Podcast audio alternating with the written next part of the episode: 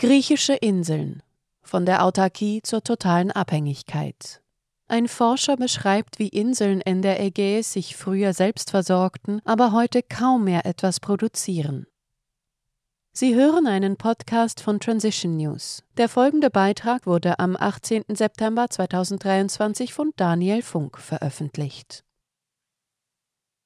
Thodoris Zimpides ist ehrenamtlicher Forscher für Meeresschutz und Direktor von Archipelagos, dem größten maritimen Informationsportal in Griechenland.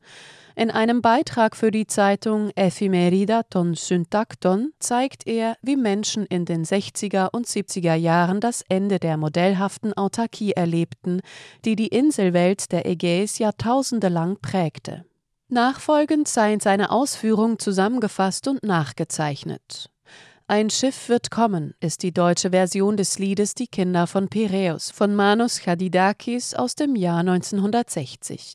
Oft lief aber mehrere Wochen lang kein Schiff die kleineren Inseln an, vor allem im Winter aber das hatte keine Auswirkungen auf die Versorgung mit Gütern und das tägliche Leben ging normal weiter.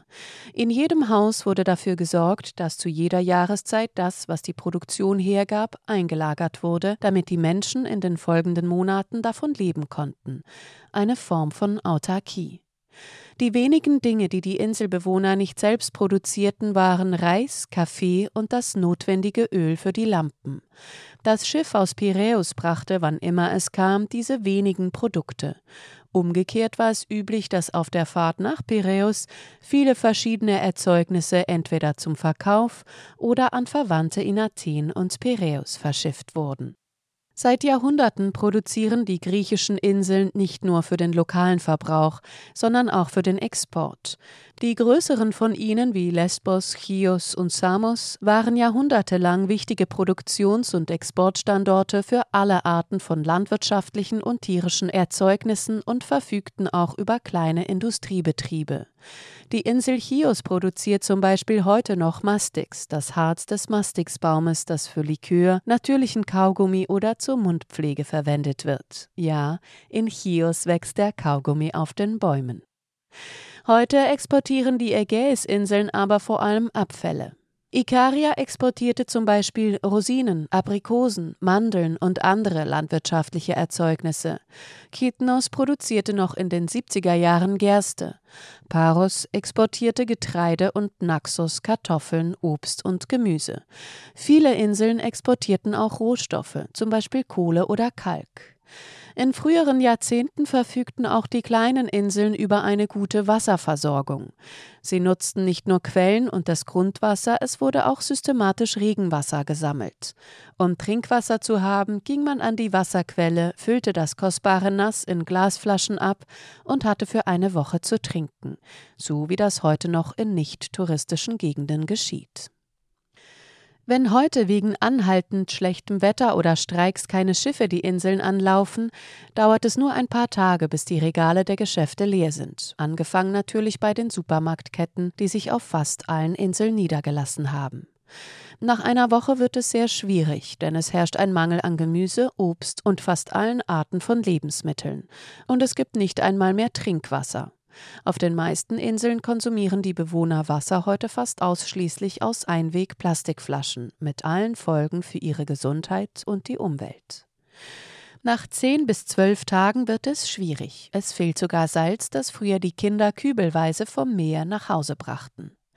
Die Frage ist also, wie haben es die Bewohner der griechischen Inselwelt geschafft, in 40 bis 50 Jahren von der fast kompletten Selbstversorgung in die totale Abhängigkeit zu geraten und dabei ein kluges Bewirtschaftungssystem in Misskredit zu bringen, das in allen Ökologielehrgängen der Welt Unterrichtsthema sein sollte?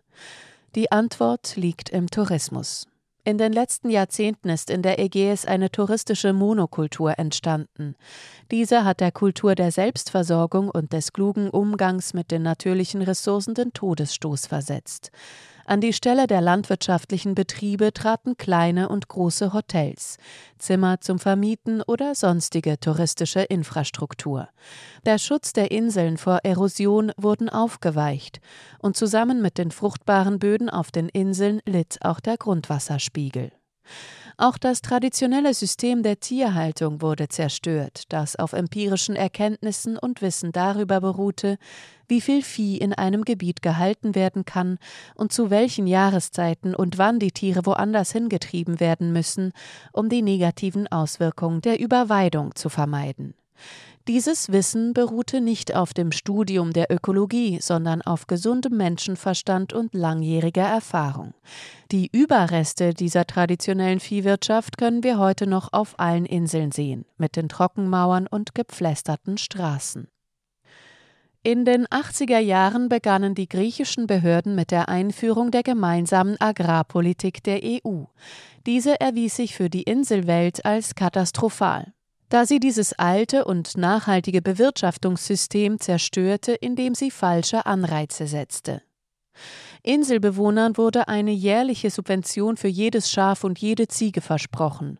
Die Tragfähigkeit der Umgebung spielte keine Rolle. Aus einigen hundert Tieren wurden Tausende.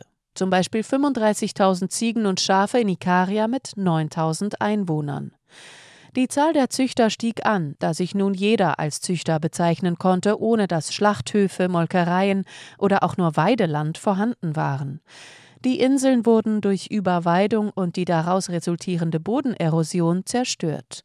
Auch die Bauern spürten die negativen Folgen dieser Politik, da es nicht mehr genug Weideland gab und sie gezwungen waren, auf teures importiertes Futter, meist von minderer Qualität zurückzugreifen, wie genmanipuliertem Mais. Nur auf wenigen Inseln, wie zum Beispiel Skyros auf den Sporaden, wird noch die traditionelle, nachhaltige und extensive Tierhaltung betrieben, die schmackhaftes Ziegenfleisch ergibt. Auch die traditionelle Fischereiindustrie wurde zerstört. Anstatt den riesigen Fangflotten Einhalt zu gebieten, beschloss der Staat, wieder einer europäischen Politik folgend, die Überfischung zu begrenzen, indem er mehr als 13.500 Fischerboote zerstörte. 90 Prozent dieser Schiffe waren aus Holz, traditionelle Meisterwerke des Schiffbaus, die wir heute kaum mehr bauen können, die man aber in weniger touristischen Regionen noch beobachten kann. Zusammen mit diesem einzigartigen kulturellen Erbe sind auch Tausende von Arbeitsplätzen verschwunden, denn selbst das kleinste Boot beschäftigte direkt oder indirekt drei bis vier Personen in Gebieten, in denen der Staat nicht in der Lage ist, auch nur ein paar stabile Arbeitsplätze für die lokale Bevölkerung zu schaffen. Mit den 30.000 bis 50.000 Euro, die die durchschnittliche Entschädigung für die Zerstörung jedes Bootes ausmachte, baute jeder Fischer in der Regel ein paar Zimmer zur Vermietung oder etwas ähnliches, das aber nicht das ganze Jahr Geld einbrachte. Gleichzeitig fischen in denselben Gebieten, in denen die Fischer früher weiche Netze einsetzten, riesige Fischkutter, die auch aus dem Ausland kommen. Sie setzen teils sogar Grundschleppnetze ein, dezimieren die Fischbestände und zerstören häufig produktive Ökosysteme. Es ist also kein Wunder, dass man auf touristischen Inseln kaum mehr frischen Fisch findet. An Orten, wo der Massentourismus nicht willkommen ist oder die er noch nicht entdeckt hat, gibt es das allerdings noch. Frischen Fisch direkt vom Fischerboot in die Taverne geliefert. Während die Inselbewohner daran sind, die Ergebnisse dieser Politik auszubaden, hatte die Regierung eine weitere Idee, die, falls sie umgesetzt wird, zu einer weiteren ökologischen Katastrophe führen dürfte. Die Bewohner der Inseln haben eine ästhetische Landschaft geschaffen, die ein wichtiges Beispiel ihrer Kultur ist und die wir in den Ferien bewundern. Die Gebäude mit der Ausnahme einiger neuer Villen oder Verwaltungsgebäude sind mit der Umgebung und der Landschaft verwoben. Kein Haus beeinträchtigt die Landschaft oder verdeckt seinem Nachbarn die Sicht. Zu dieser einzigartigen Ästhetik gehören auch die Geräusche des Windes, der durch die engen Gassen weht. Dieses Gleichgewicht war eine Voraussetzung für das Funktionieren von isolierten Gesellschaften, in der jeder den anderen brauchte. Die neueste Idee kommt unter dem ironischen Titel Grüne Inseln daher. So werden auf einzigartigen Inseln wie Amorgos, Paros, Tinos, Andros, Ikaria, Samothraki und so weiter aber auch auf kleinen Inseln, wo einige wenige verbliebene Einwohner in perfektem Gleichgewicht mit besonders wichtigen Ökosystemen leben, Vorbereitungen für die Installation von Windrädern im ganz großen Maßstab getroffen. Sie sollen Energie liefern, die nicht nur den Bedarf der Bewohner deckt, sondern vor allem Energie erzeugen, die über Unterseekabel in die städtischen Zentren und zu den Großverbrauchern transportiert wird. Und das mit Windturbinen, die nach 15 bis 20 Jahren veraltet sind und abgerissen werden müssen. Dabei macht die Regierung auch vor Natura 2000 Schutzgebieten nicht Halt. Der Hauptanreiz ist das kostenlose Land. Ähnliche Anlagen könnten im industriellen Maßstab auch in der Nähe von Städten gebaut werden. Doch dies ist mit Kosten verbunden, während die Berge und Inseln praktisch kostenlos zur Verfügung stehen. Es müssen aber Bergkämme eingeebnet werden, Straßen müssen für das Aufstellen und Warten der Anlagen gebaut werden und Häfen müssen für die Anlieferung gebaut werden. Das sind Anlagen, die in keinem Verhältnis zur jeweiligen Größe der Inseln stehen. Bei einem der bereits genehmigten Projekte auf den Kykladen und den Dodekanes ist beispielsweise geplant, mehr als 100 Windturbinen mit einer Höhe von jeweils bis zu 198 Metern auf Inseln zu installieren. Die installierte Leistung wird dem durchschnittlichen Verbrauch einer mittelgroßen Ägäisinsel entsprechen. Die Dimensionen sind derartig riesig, dass der nationale Bedarf an Strom nicht nur gedeckt, sondern weit übertroffen wird. Der Plan der Regierung ist also, Strom zu exportieren. Gleichzeitig muss eine parallele Produktionsinfrastruktur unterhalten werden, die mit Braunkohle und Gas funktioniert, wenn es einmal windstill ist. All das dürfte dramatische Folgen nicht nur für die Vogelwelt, sondern auch für das Mikroklima der betroffenen Inseln haben. Wie internationale Erfahrungen zeigen, führen die von den Windkraftanlagen verursachten Turbulenzen zu einer starken Vermischung der Luftmassen, wodurch sich die Temperatur und die Luftfeuchtigkeit in der Nähe der Landoberfläche verändern. Auf den Inseln wird der Grundwasserspiegel nicht durch die wenigen Regenfälle des Jahres angereichert, sondern fast das ganze Jahr über durch die Verdunstung von Meerwasser, das kondensiert und sich auf den Berggipfeln und Inselhängen niederschlägt. Durch die riesigen Windparks wird dieser Kreislauf gestört, was zu einem Versiegen der Quellen und zu einem Sinken des Grundwasserspiegels führen dürfte. Das würde das Problem der Wasserknappheit, mit dem die Inseln ohnehin schon konfrontiert sind, weiter verschärfen. Gleichzeitig kann der Temperaturanstieg auf den Berggipfeln zu einer Dürre führen.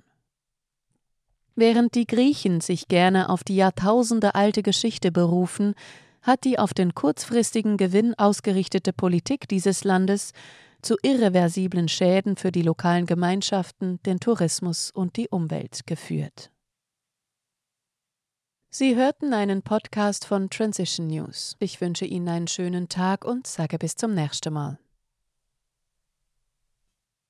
Dieser Podcast konnte nur entstehen, weil zahlreiche Leserinnen und Leser Transition News regelmäßig durch Spenden unterstützen. Wenn auch Sie uns unterstützen wollen, klicken Sie den entsprechenden Button auf unserer Webseite an. Vielen Dank und merci vielmal.